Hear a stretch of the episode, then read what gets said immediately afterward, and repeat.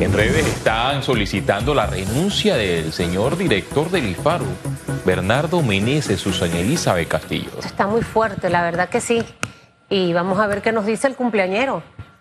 Porque esa pregunta hay que hacérsela al cumpleañero, pero, pero póngase los lentes para que lo vean con los lentes y después se lo quita, señor Said. Póngase los lentes, oiga, Los un lentes son para de cerca, así que- Ah, bueno, pero mire que se veía interesante con los lentes. Hoy está de cumpleaños, cumple 58 años y esa fue la primicia que nos dio Félix Antonio. Chávez.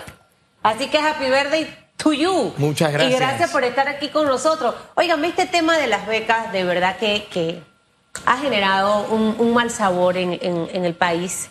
Eh, siento que hasta ahora ninguno de los comentarios ha calmado el malestar de la población, porque creo que, que falta información eh, más convincente, eh, porque entendemos que no existe un presupuesto para que todos puedan tener becas, pero cuando sabes y conoces de muchos casos de personas que tienen buenas calificaciones, niños y jóvenes, y tú dices ah, con 4,9 y no se la dieron, o con casi 5 y no se la dieron, eh, ¿cómo ocurre todo esto?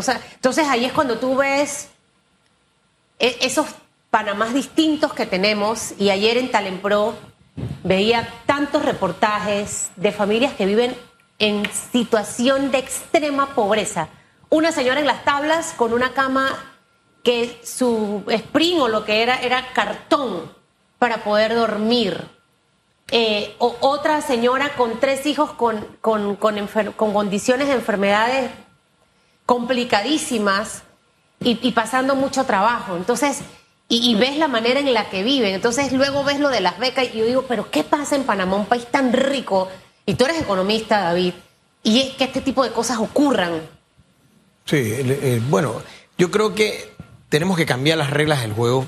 Por cierto, tú te acuerdas las becas de Senacit y las becas del Ministerio de Economía, que eh, no sé si las de Senacit, creo que esas siguen existiendo, las del MEF lamentablemente ya quizás no hay presupuesto.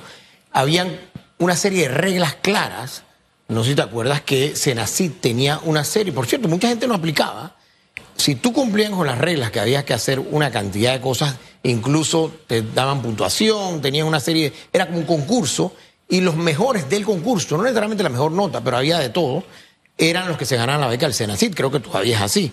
El MEF era similar, el MEF tenía una serie de reglas, y el MEF logró mandar mucha gente, eh, incluso de, grupos originarios, lo logró mandar a Chile, a España. Yo creo que lo que tenemos que hacer es reinventar nuevamente el proceso de otorgamiento de este tipo de becas que son positivas, pero que sea una regla que aplique a todo el mundo y que dé igual si eres hijo de alguien o si eres pariente de alguien, sino que sea con base a las reglas que se establezca en el programa. ¿Qué requisitos mínimos se debe cumplir para recibir un auxilio? Porque no es lo mismo una beca, un préstamo y un auxilio económico para eh, estas becas en universidades costosas en los Estados Unidos. Bueno, yo creo que los auxilios económicos sí debiera ser para personas de bajos recursos o personas que de verdad lo necesitan. Sin embargo, las becas, que, son por excelencia, obviamente quien tenga la excelencia, ya sea hijo de alguien eh, que tiene los suficientes fondos o no, creo que si cumple con los requisitos y deben ser, por ejemplo, tiene que ser entre los cinco primeros puestos, por ejemplo. Tiene que pasar los exámenes eh, eh, que se asignen. Eh, si van a Estados Unidos hay una serie de exámenes, tiene que sacar un mínimo de puntuación. Por ejemplo, en el SAT, si vas a Estados Unidos tiene que sacar mínimo, en SAT en matemáticas yo diría que 550.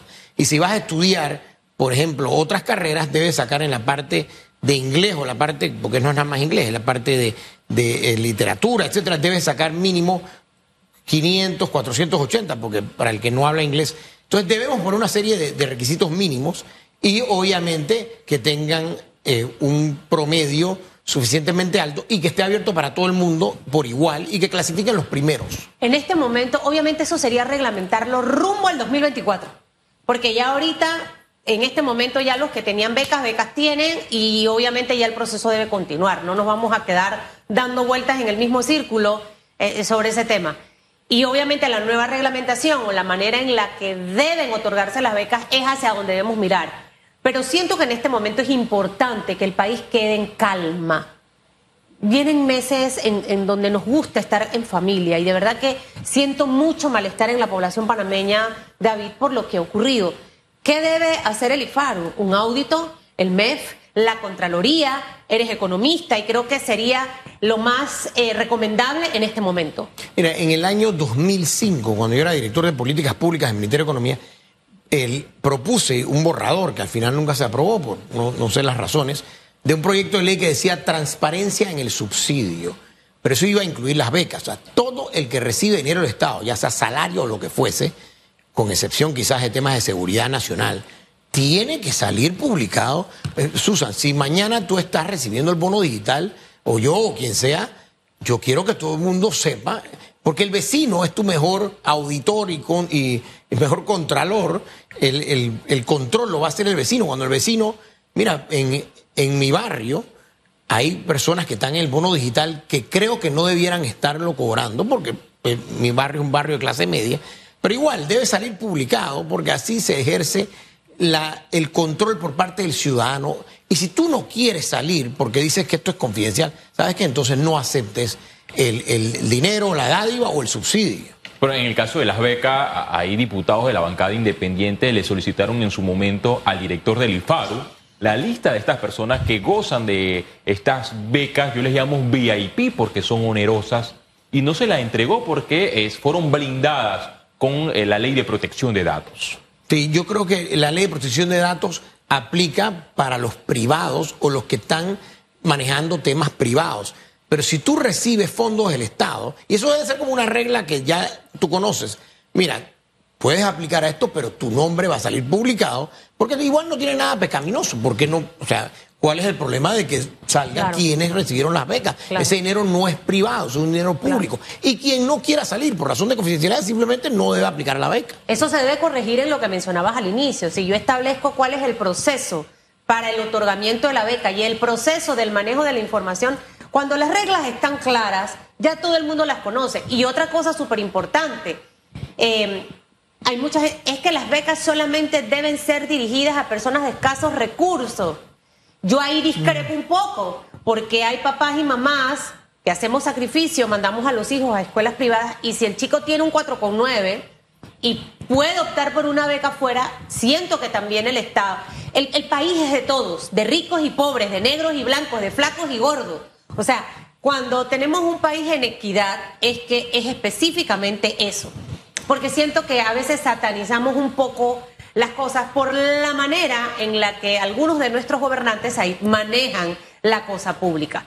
Ahora, dicho esto, creo que esta semana debiera darse una explicación un poco más profunda por parte del director del IFARU. Creo que es necesario que se haga y, en realidad para tratar de recuperar la confianza. Eh, ¿Hasta dónde, no sé, se pueda retirar una beca? eso no, no, no lo veo factible. Y si la persona ha sido buen estudiante y tiene buenas calificaciones, ¿por qué tengo que retirarle la beca? Entonces son cosas que al final allí se quedan. Ahora, mientras todo eso, eso se da, eh, nosotros necesitamos impulsar la economía. Octubre ya vimos cómo terminó, no ha tenido buenos números en realidad. Eh, muchos sienten que los últimos días, esta semana quizás es la que pueda ser un poquito mejor Noviembre y diciembre se espera un mejor movimiento económico, el flujo más del dinero en la calle. Eh, ¿Cómo ves tú esa perspectiva? Mientras eso ocurre, ¿los planes de reactivación están andando o no? ¿Seguimos en listas grises? ¿Cómo se vislumbra todo ese 2023 con un escenario de una economía que ha estado golpeada y en donde muchos consideran que la reactivación no ha iniciado? Bueno, sí, la economía se está recuperando. Obviamente está tratando de salir del nivel en que cayó en el 2020 que cayó por detrás del año 2019. O sea, la economía llegó a estar en el año 2012 per cápita, se ha venido recuperando, recuperando, y yo sí veo, y soy positivo porque lo estoy sintiendo en, en mis negocios personales, que para noviembre, diciembre viene una avalancha de canadienses, de norteamericanos y de europeos que siempre vienen, pero ahora estoy sintiendo mucho más por las llamadas que me están haciendo para una serie de, cosas, también porque tengo familiares que hacen algo de bienes raíces y la verdad es que eh, siento, especialmente por ejemplo las playas, eh, Buenaventura, Playa Blanca, etcétera, esas playas que son muy, muy concurridas, ya no hay. El otro día yo quería pasar un fin de semana con mi esposa en Playa Blanca y no prácticamente tuve que hablar con familiar porque no había cupo desde ya, estamos en octubre. ya eh, hay gente reservando para diciembre y enero y todo el, el verano. Así que, y eso es algo que nosotros, por ejemplo, estos dos vuelos nuevos, que de verdad salió de la nada y me sorprende, no sé quién lo trajo, pero si podemos traer 10 vuelos a la semana a la, a la autopista esta de Ribato, al aeropuerto de Bueno, pero ese, ese anuncio se Oh. hizo esta semana. Sí, son dos vuelos, Vi que no van si a venir vuelos directos a Ribato. Lo mismo debiera ocurrir en el aeropuerto Colón, tanto que nos costó y que eso parece un, pue- un pueblo fantasma. Y el aeropuerto de Malek también, que es un aeropuerto internacional, que puede aterrizar gente para que vaya al sur de Costa Rica. O sea, por mí yo daría eso en concesión, el de buscar las aerolíneas y que sea una empresa que sabe de esto, que se gane el porcentaje que tenga que ganarse. Claro, esto abierto, licitación, o se lo abres a todo el mundo. Ya sabes que quien me consiga aerolíneas, se gana el- la empresa, se gana un, un, dine- un fondo, un dinero, lo que fuese, pero se hace transparente. Y, eh, y eso es lo que es asociación público-privada, Susan. Así que esta, esta llegada de turistas que va a ser mayor, obviamente estos vuelos, yo creo que si podemos hacer vuelos de Saskatchewan, no sé si tú sabes, Susan, ¿dónde queda Saskatchewan? No. Saskatchewan está prácticamente bajo cero casi todo el año. Eso es en Canadá al... O sea, ¿Cómo se es- llama? Saskatchewan, es la sexta ciudad más grande de Canadá. Saskatchewan está metido, No metido. puedo pronunciar eso. Y es sumamente, sí, era un área indígena, es sumamente frío. Ahí el invierno, bueno, el invierno nunca acaba. Y comienza el ¡Qué invierno, estamos en invierno. Pero qué rico, sí. Pero para ellos, imagínate, ya ahí puede estar nevando esta semana. Bueno, a mí me Entonces, puede mandar Panamá para Saskatchewan, ¿cómo es? Hagamos Saskatchewan. Saskatchewan. Hagamos un intercambio. Me, mandan a mí, yo promociono, voy con la piel dorada y digo, ¿usted quiere este bronceado? Vaya para las playas de Panamá, ¿sí o no? Lo mandamos para Malagueto a recoger Oye, plátano. Susan, allá a Puerto. Ese vuelo va a ir vacío. Esos vuelos van a llegar llenos, probablemente, y van a ir vacíos. Porque no es que hay mucha gente en diciembre y enero yendo para Canadá. A mí me encantaría. Yo, Me- sí, me yo encanta la iría, es, es- es todo blanco. Yo no he ido a Canadá nunca, bueno, lo he visto Canadá, pero nunca he ido, porque una vez fui a Windsor, que puedes ver Canadá. Pero sí, eh, cuando tú vuelas, por ejemplo, yo estudié en Boston, y cuando tú vuelas en invierno, todo está blanco. Todo, todo está blanco de nieve.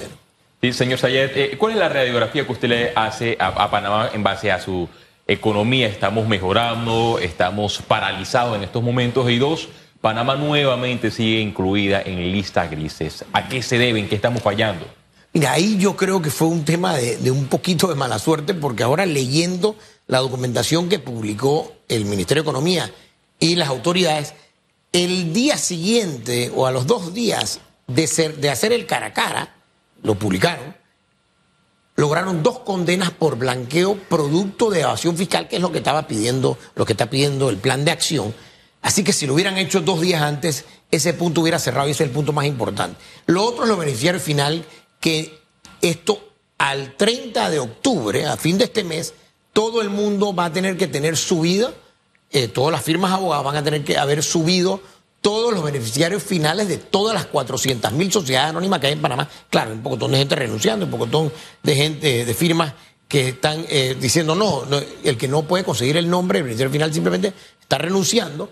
Pero con eso ya debería cumplirse el plan de acción. Falta un punto adicional que es el de directores nominales, pero eso es un punto menor.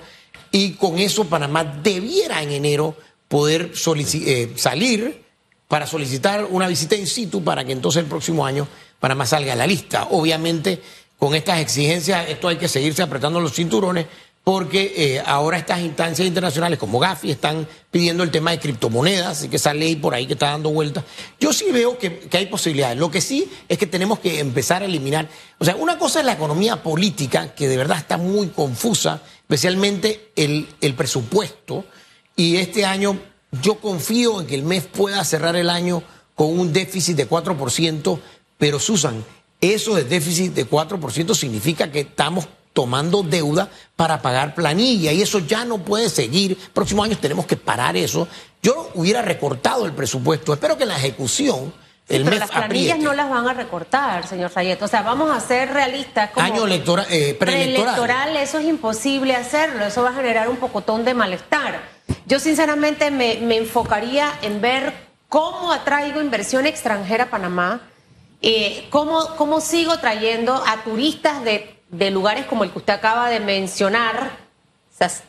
Ya, se me olvidó. Saskatchewan. Voy a hacer plano O de de eso. Toronto. Allá en Toronto, eh, eh, porque al final eso es lo que necesitamos empezar a trabajar y generar proyectos de inversión en nuestro país que muevan la plata.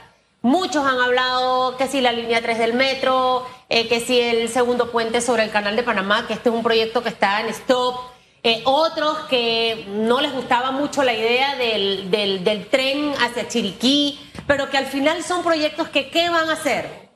Más allá de que se lo estoy dando a mi amigo y que tengo mi ganancia, porque siempre la, la cosa es así, yo debo pensar, primero, lo que significa eso eh, a nivel de los ciudadanos, el beneficio de poder movilizarse. Segundo, el envío de los productos. Tercero, que otros países me van a utilizar a mí como sistema de carga. Y lo más importante, cuarto, que yo voy a contratar mano de obra panameña para que haga esa obra. Creo que tenemos en nuestras manos quizás la, la, la, no la solución perfecta, pero algo para ir adecuando nuestra economía para que la caja se mueva, porque reducción de planilla, eso no va a pasar. La asamblea, sus amigos espectaculares trataron de meter el presupuesto, usted vio, ¿no? Un camarón. Eso no era un camarón, eso era como un langostino gigante. Una langosta. Exacto.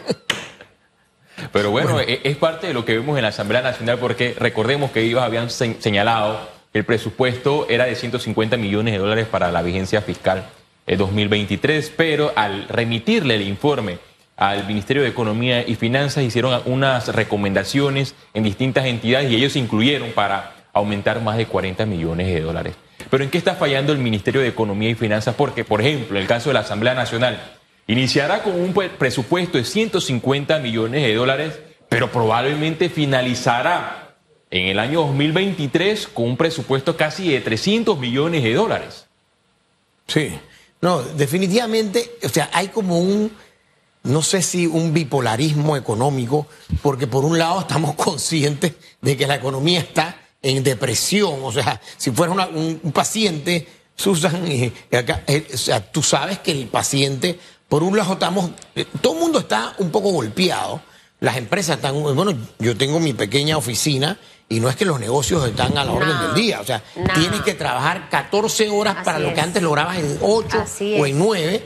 Tienes que fajarte el triple y Así está bien, ¿no? Eso, pero por el otro lado vemos como que no se han dado cuenta los que están en, en, la Asamblea de que vivimos esta realidad y que, por cierto, que este año vamos a cerrar con un déficit de 4 mil millones de dólares. ¿Sabes qué pagas con 4 mil millones de dólares, Susan? Pagas el tren de Panamá a Costa Rica. Eso es lo que cuesta, si no hubiéramos bueno, tenido ese que, déficit. Lo que pasa es que la Asamblea tiene una realidad diferente a la nuestra. Ellos nunca en pandemia cobraron en menos de su 100% de salario. El resto de los ciudadanos de este país cobramos 75, 65, 50% de salario. A ellos nunca les recortaron su jornada laboral.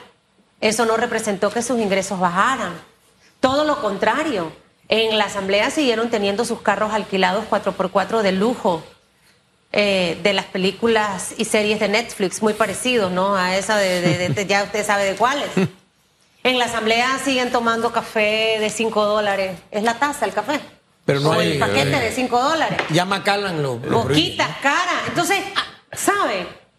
Eh, eh, y lo que dices es cierto. Gracias a Dios nosotros tenemos trabajo, pero a todos aquí, a mí me ha tocado trabajar 16, 17 horas al día, porque nos toca hacerlo. A los que tenemos empresas micro, pequeñas, nos ha tocado, aquí es quién sobrevive. Aquí sobrevive el más berraco y berraca, porque esto ha sido complicado. Entonces, mientras ellos han tenido un escenario perfecto, por eso es que al final piensan de esta forma, dan a la UNACHI tantos millones, están pensando en un canal de televisión.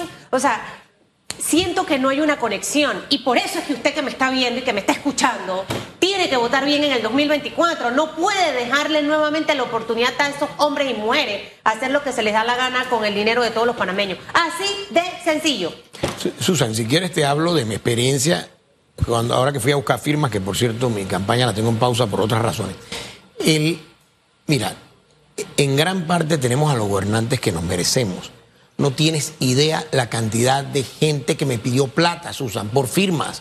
O sea, la gente me pedía plata para firmas. Yo le decía, yo es que eh, no te puedo dar plata por una firma.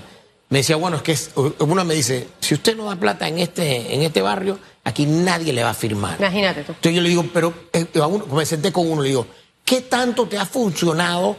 Porque me, me hablaran de los diputados que les daban. O sea, aquí el diputado tal siempre me da. ¿y qué tal te ha funcionado? A ver, mira dónde estás viviendo. Pero un ¿Quién barrio es ese diputado adivoso? No quiero ni decir quién era, pero ustedes saben. ¿De qué circuito es? Es 8-3, eh, 8-7, ahora 8-3. ¿Cuál es ese? Eh, uno de- del Chorrillo. Entonces, eh, me decían. Ah, ya Ah, sé. Sí, y yo fui a un evento a buscar firma y al lado estaba el evento de este diputado y me decían, mira, ellos están regalando aquí esto, lo otro. Y yo, mira, yo, te, yo prefiero no darte pescado, sino enseñarte a pescar. Yo, yo empecé a dar cursos gratis de economía, etcétera. No sé si lo viste, los di en, en- y entonces me decían, no, no, no, a mí está bien, esos cursos está bien. Entonces pero va a desistir dame de algo la para firma. la canalla. No, yo ahora mismo he puesto la, la, eh, mi precandidatura en pausa porque hay que ganarse los frijoles, la cosa está dura, y por mientras analizo alternativas. Además, como hablábamos, un día ¿Y usted es para ser diputado? ¿Que, que, que quiere la firma? No. eh, era, sí, era eh, precandidatura para eh, diputación, pero es complejísimo porque el mi- o sea, yo fui a Cunanega. En Cunanega, me- una señora me dice, venga acá, yo le tengo que hablar. Usted no va a conseguir ni una firma aquí. Yo conseguí cuatro firmas en un lugar donde hay miles de personas, cuatro firmas. En otro lugar siempre sacaban 80, 90. Me dice, usted no va a conseguir ni una firma a menos que usted dé 10 o 15 dólares por firma. Yo, esto no puede ser. ¿Cómo que 10, 15 dólares? Esto, me dice, no, es que aquí todo el mundo, eso es lo que da. Pero es que la plata No, que dan, no. eh, tristemente algunos de estos diputados, es la plata suya. Por supuesto. La misma plata suya, la que han agarrado durante todos estos años. O sea, ¿en qué cabeza cabe que una persona va a dar para irse a ganar 7 mil dólares y luego le queden 5 mil? O sea, ¿en qué? Eso no es negocio. No cuadra. Usted- eso no cuadra, no, no, no, no, no, no. Eh, no cuaja, así ves, no cuaja, como, como dicen allá en el interior. Pero bueno, señor Sayet, vamos a meterle a noviembre y a diciembre, la economía va mejorando. Ojalá, no porque yo sea chiricana, pero sí creo en ese proyecto, no porque sea del señor Varela, sino porque creo que en realidad era un proyecto bueno, que podía mejorarse, este, y que esas son las cosas que en este momento necesitamos para generar empleo. Atraer los turistas, vamos para allá, ¿cómo se llama el lugar? Saskatchewan. Espérese, voy a... SESH, como el SESH. SAS, el SAS en, en No, pero la pronunciación es Sask- Saskatchewan en inglés, ¿no? Pero es un nombre indígena en medio, en medio de la tundra. ahí veremos a. Susan Elizabeth en los próximos meses, en sus próximas vacaciones. Apúntelo. En enero vamos. Me, me gusta, me gusta esquiar. A Chutupo, allá en Achutupu no hay nieve, pero las playas sí los quieren los, de los Sí. de allá de Toronto.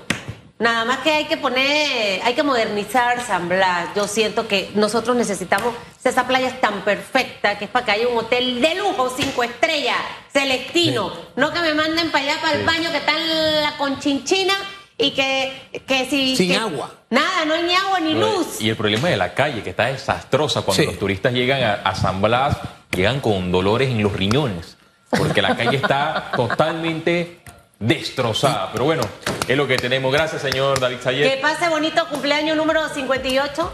Manténgase porque no, no parece, no parece de 58, parece de menos. Así que siga siendo feliz, que eso es lo que hace que las arrugas no salgan. ¿Verdad, feliz? Correcto, son las 8.35 minutos. Hacemos una pausa y volvemos con más de radiografía. En breve regresamos con más de Radiografía.